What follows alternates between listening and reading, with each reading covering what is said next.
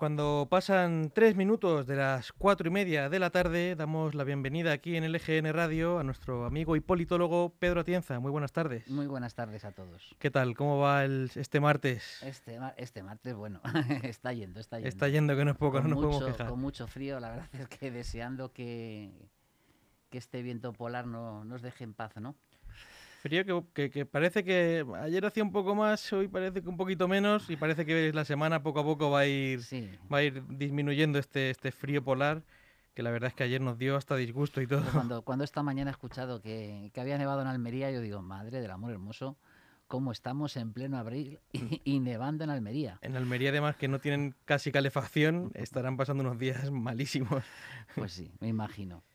Bueno, la actualidad, la actualidad manda, que se suele decir, Pedro, y primero me gustaría hablar un poco de, Ucrania, porque esta tarde el presidente Zelensky eh, interviene en el Parlamento español, en el Congreso de los Diputados, y es el, si no me equivoco, el duodécimo parlamento que, en el que interviene ya Zelensky.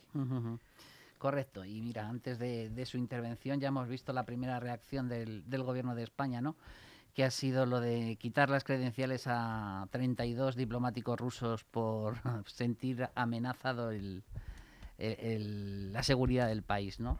Eh, Yo creo que, que es una medida que no es el primer país que la toma, el primer país europeo, sino que es una medida eh, que ya han tomado otros socios de, de España, de la Unión Europea, eh, y yo creo que es una medida acertada, porque de alguna manera tenemos que demostrar a Rusia con actos y con hechos eh, que lo que está haciendo eh, es que rompe toda la legalidad ¿no? Eh, internacional. Y después de, la última matanza y la confirmación de esos crímenes de guerra, yo creo que las decisiones que tienen que tomar los gobiernos europeos y los gobiernos de todo el ámbito internacional tienen que ser contundentes para demostrar a Rusia que, que por ese camino no se puede ir. ¿Tú crees que es capaz Rusia, es, perdón, el, mundo de bloquear a Rusia? Eh, porque eh, Sí, muchas san- claro que- sanciones claro. estamos viendo, pero al final... Claro que somos capaces, pero eh, vamos, el, el mundo si se pusiera de acuerdo es capaz de bloquear incluso a Estados Unidos. Es decir, que, que la capacidad que podemos eh, tener si hubiera una unión eh, sería infinita, pero es que no existe. ¿no? Eh, ahí tienes la tibieza de China y luego la gran espada de Damocles que tiene siempre Rusia, que son sus armas nucleares y la amenaza nuclear, que yo creo que es lo que hace eh, que se midan mucho. Además, eh, también hemos de tener en cuenta que fíjate que en plena en pleno conflicto, en plena invasión de Ucrania, Alemania, por ejemplo, sigue teniendo relaciones comerciales con Rusia. Eh, eso es normal, en otras guerras ha ocurrido, ¿no? Es decir, en la Segunda Guerra Mundial se seguía comerciando a pesar de, de que existieran conflictos entre, entre los países, ¿no?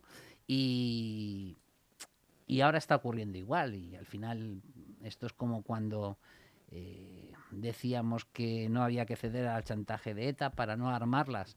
Pues exactamente lo mismo tenemos que también que decir a Alemania. Al, al final se acabó con, con ETA, esperemos también Sí, que al se final se acabó con ETA, pero hay que decir lo mismo a Alemania, es decir, eh, eh, todos los recursos eh, que están dando con la comercialización del gas ruso eh, están sirviendo para que la invasión de Ucrania se perpetúe.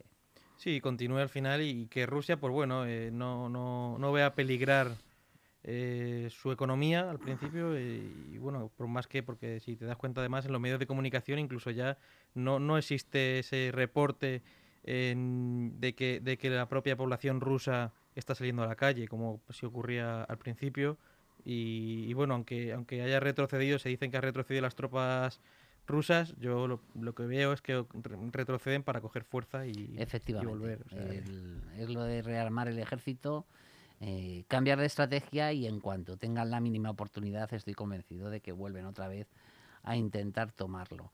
Eh, es verdad que intentaron una guerra rápida eh, y, y todo se basaba en el éxito de, de la ocupación de las grandes ciudades, principalmente la capital, Kiev, ¿no? Eh, y eso no ha sido posible y, y yo veo también, entre comillas, eh, lógica la reacción rusa de, de volver otra vez a- a- al reducto donde más seguro se siente y desde ahí planificar una nueva Sí, a, Bielorrusia al nueva final, que es invasión. por donde están entrando, que decimos siempre China, pero al final también tiene, tiene amigos estratégicamente sí. muy bien situados, porque al final si Bielorrusia hubiera prohibido esa entrada, pues, pero al final Bielorrusia tiene también eh, Irán, que también parecía que estaba ahí junto a ellos, pero bueno, esperemos. De todas maneras, también yo creo que también ha influido en la decisión que ha tomado Rusia en la cercanía eh, de sus tropas con la frontera de Polonia. Eso también eh, causaba cierto malestar en los socios de la OTAN y los socios de la Unión Europea, que creo que no conviene a Rusia eh, si al final quiere, quiere lograr ese objetivo de, de anexionarse o tener un gobierno títere en Ucrania, ¿no? Es decir, cuanto más nos sintamos en peligro el resto, eh, pues nuestra reacción también puede ser eh, mucho más virulenta. ¿no? Sí, ahí estaba el intento de, Ucrania por, por, unirse a la Unión Europea para sentirse respaldado en ese sentido, de decir, pues bueno, yo me, uno aquí y soy una, parte de, esta unión y si me tocan a mí, les están tocando a todos. Exacto, pero fíjate que, ya apunta al final negociado el conflicto, como decíamos eh, hace unos programas Javier de Diego y yo. Es decir, el, buscar precisamente eh, pues la neutralidad, entre comillas, de Ucrania para que Rusia no se viera eh, amenazada. ¿no? Pedro, si te parece, cambiamos un poco de tema, nos venimos a, España, porque este fin de semana eh, ya el Partido Popular tiene nuevo presidente, Alberto Núñez Feijó. Y ya se han repartido los décimos y ya ha tocado la lotería algunos. Ya ha tocado la lotería. Y parece que en Madrid no ha caído el gordo. En Andalucía han caído bastante gordos. Sí, en, en, Andalucía y Galicia parecía que... En Andalucía parece que ha caído el primer premio y en, Galicia ya tenían asegurado el premio especial pero también les ha caído algún segundo premio, ¿no? Pero yo creo que Madrid, al final, eh, bueno, está muy claro que, y además el, el otro día escuchaba yo en la sexta a Pedro J. Ramírez hablar de que se estaba repitiendo el pacto del Betis, ¿no? que, era un pacto que hubo en el Partido Socialista entre los, eh, los andaluces y los vascos, eh, entre Nicolás Redondo y, Felipe González, ¿no? Y en este caso parece que ha funcionado un nuevo pacto, él decía, del Betis, eh, entre los gallegos y, y, los andaluces, ¿no? Y, y Madrid pues yo creo que está de mero invitado de piedra. Porque Pedro Rollán, eh, yo creo que no se caracteriza por ser un fiel seguidor de Isabel Díaz Ayuso, ¿no? Sino, eh, bueno, pues es un hombre de partido, eh, yo creo. pero resulta muy curioso mm, muchos de los nombramientos que ha hecho Feijó, ¿no? Empezando, por ejemplo, con el, nombrar a Monago, al extremeño presidente de la Comisión de Garantías, ¿no? Que Monago, yo creo que todo el mundo le recordará por pagarse con dinero de las dietas del Senado sus visitas a la amiga íntima que tenía en Canarias, ¿no? Eh, pues ese es el presidente de Comisión de Garantías del Partido Popular. La verdad es que resulta eh, chocante. Y Pedro Rollán, mm, aquí en Madrid, eh, muchos, sobre todo los concejales de Hacienda, la recordamos por el estado en el que dejó las arcas municipales de Torrejón. Que fue en su momento uno de los municipios de más de 50.000 habitantes eh, con mayor endeudamiento de España. No, no parece que, que esté eligiendo los perfiles por su gestión, sino más bien por sus posiciones y por su poder.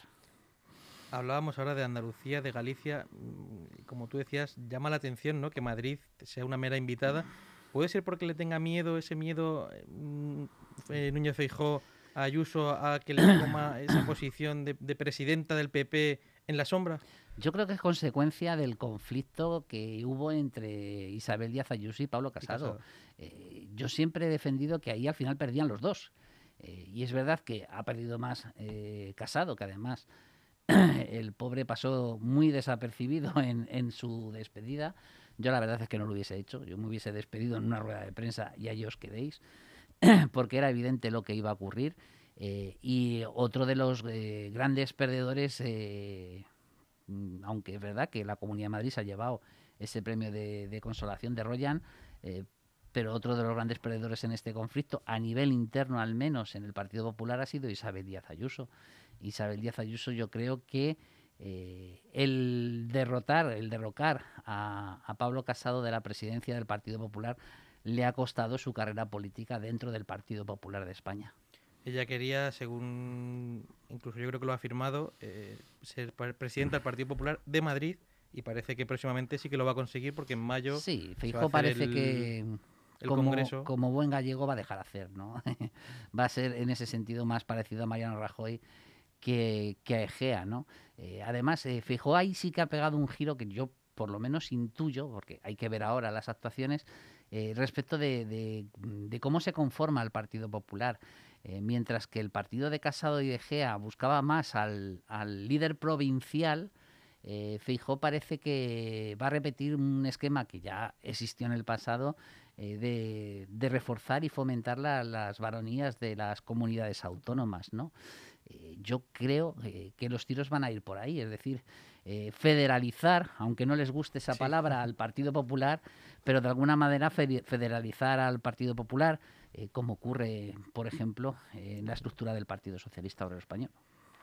Hablaban esta mañana los medios de comunicación, habrían con que mm, una de las primeras actuaciones de Núñez Feijóo iba a ser reunirse con, con Pedro Sánchez y hasta que no saliera de la reunión no iba a dar ninguna pista sobre el pacto con, con Vox en Castilla y León y que incluso no querían hacerse la foto a Bascal con Feijóo.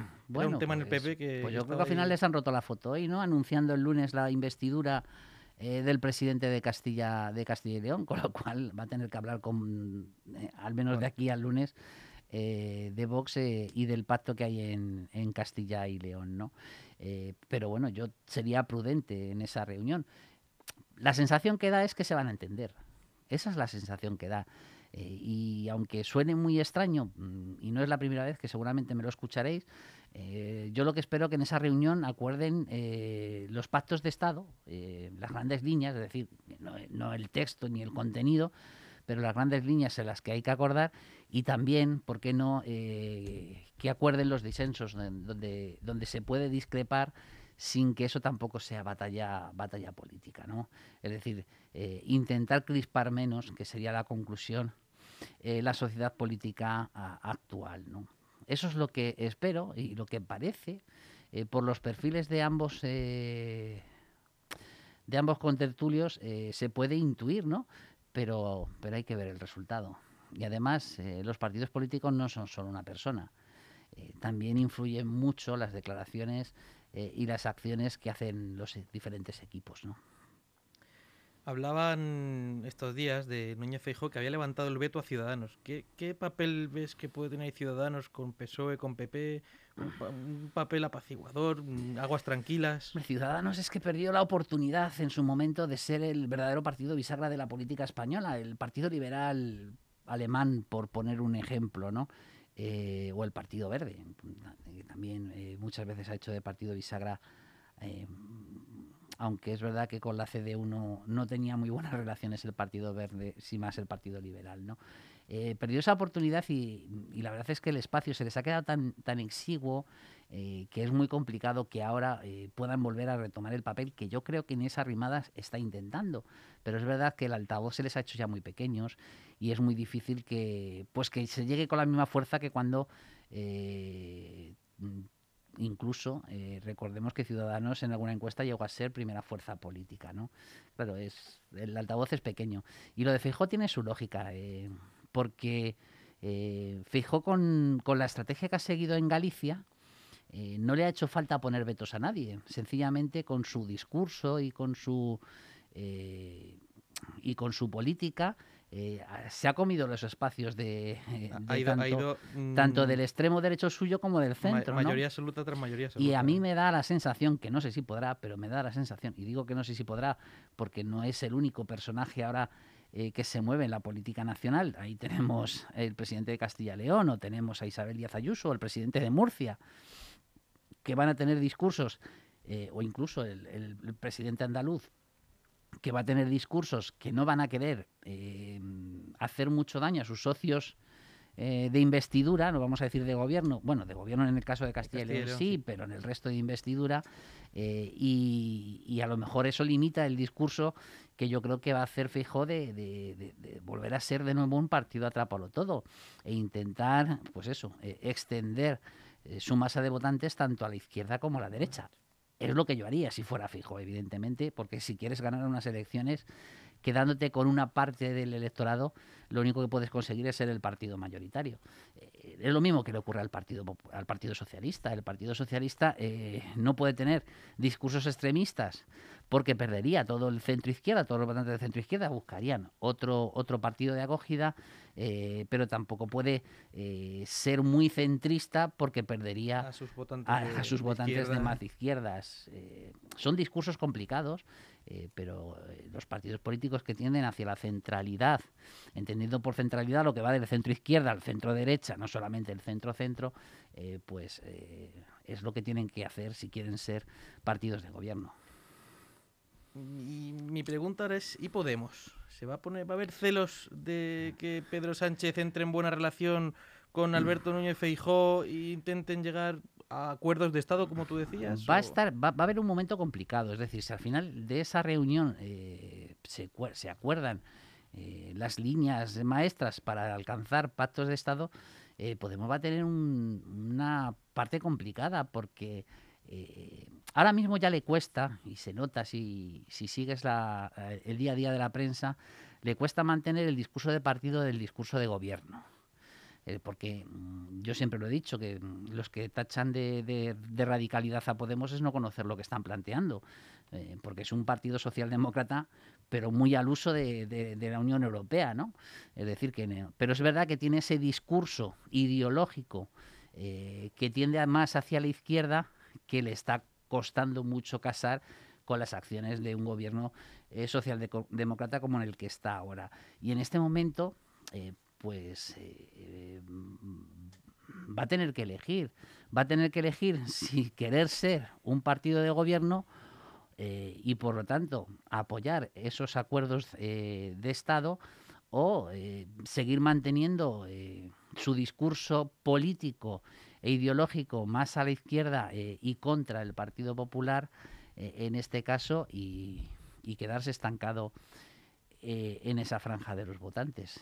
Veremos lo que deciden. Opinión personal, además se ve muy claro en los medios de comunicación cuando aparece, pues bueno, por ejemplo, Pablo Echenique, que se dirige al gobierno como el gobierno tiene que hacer, oiga, Podemos está en el gobierno, entonces yo creo que, bueno, al final elegirá ser partido de, oposición al final eh, o gobierno en solitario, oye, que nunca, nunca se sabe las vueltas que da la política. Eh, nunca se sabe, pero vamos, cualquiera que maneje un poco la, socio, la sociología de, del Estado español, eh, de España, puede ver que para gobernar un país o para ganar unas elecciones con los radicalismos no se consigue.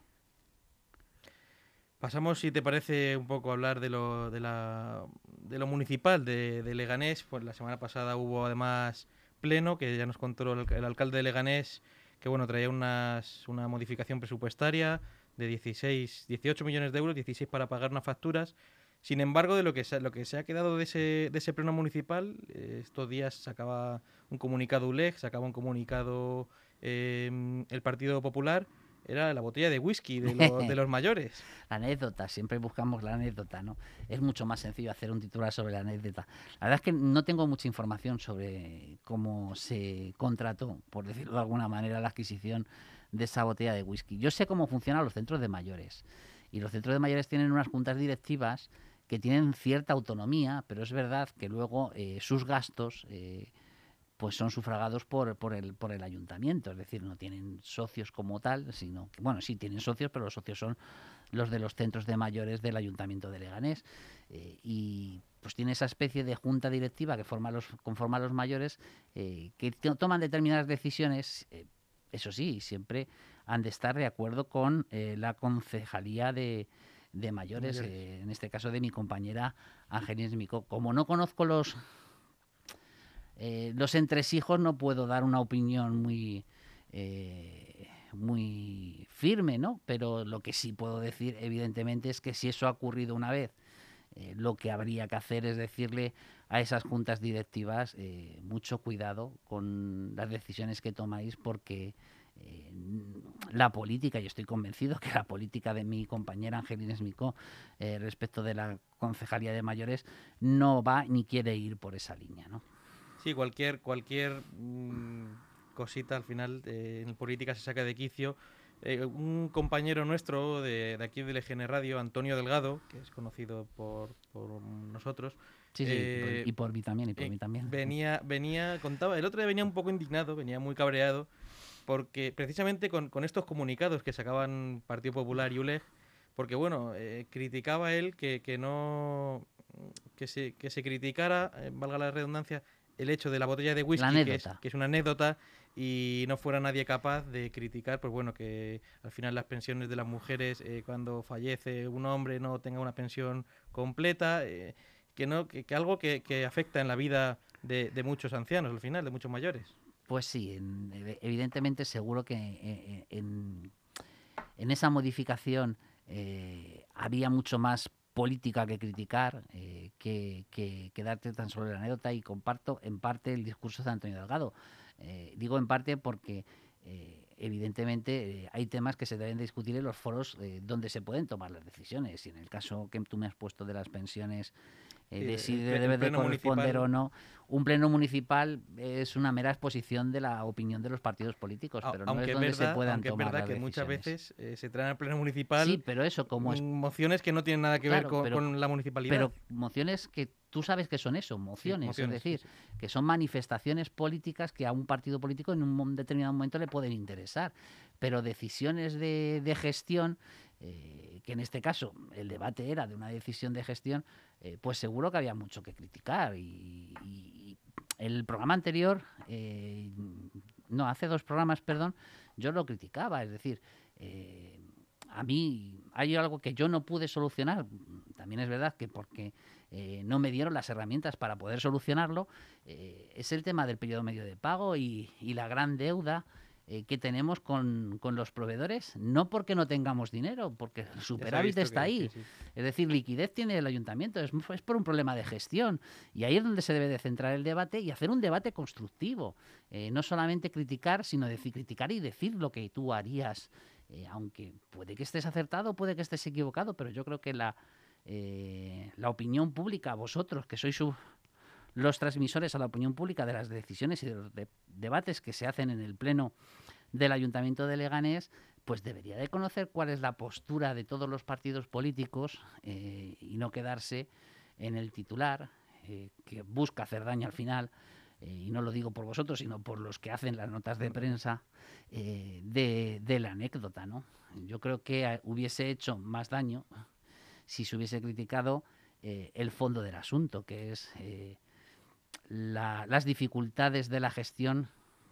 En el análisis que hicimos Javier de Diego y yo hace dos programas, coincidíamos que uno de los principales problemas es precisamente eh, la jubilación del personal cualificado eh, y, esa pérdida de transmisión de, conocimiento que, que, existe. ¿no? Lo de arreglar la casa eh, por dentro si queremos que luego funcione lo de fuera. Sí, además es una de, la, de las quejas que aquí en el EGN Radio tenemos la suerte de que vienen muchos actores políticos, no solo de Leganés, sino de otras ciudades y otros pueblos de, de la Comunidad de Madrid.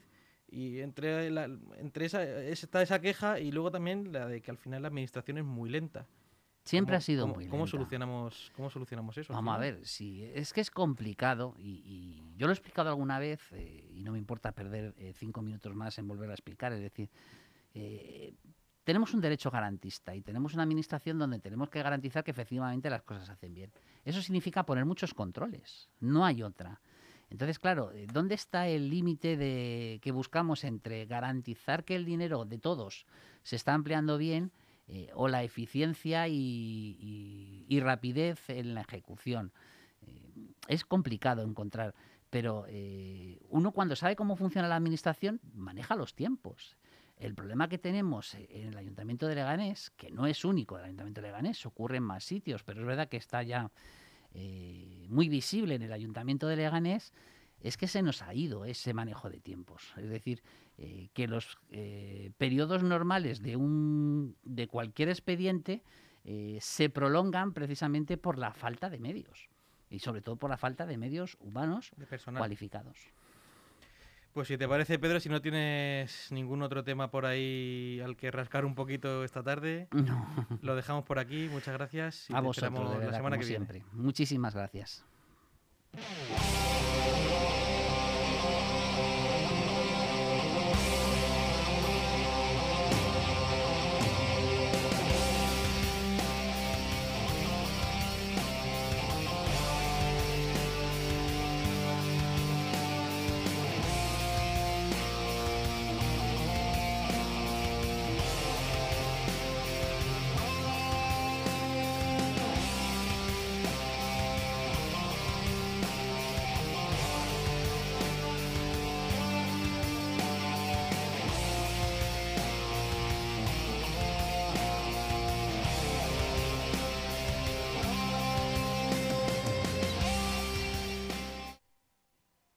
Aún hay algunos que piensan que la radio debe sintonizarse. Nosotros no. Descárgate la app de LGN Radio en Google Play o App Store. Chus, ¿sabes qué pasa de abril a junio? ¿Que queda menos para las vacaciones de verano? No, es el periodo de presentación de la declaración de la renta. 20 años haciéndola y todavía no he aprendido. Además, cada vez tengo menos tiempo. ¿Tienes que hacer la declaración de la renta pero no tienes tiempo o te resulta complicado? En Grupo EM Gestión llevamos haciéndolo durante más de 20 años. Te asesoramos si eres pyme, autónomo, particular o club deportivo. Cuenta con nosotros. Llama al 91 689 5799 o envía un correo a grupoemgestión@grupoem.info. También puedes acercarte a nuestra oficina en la calle Getafe número 3 de Leganés.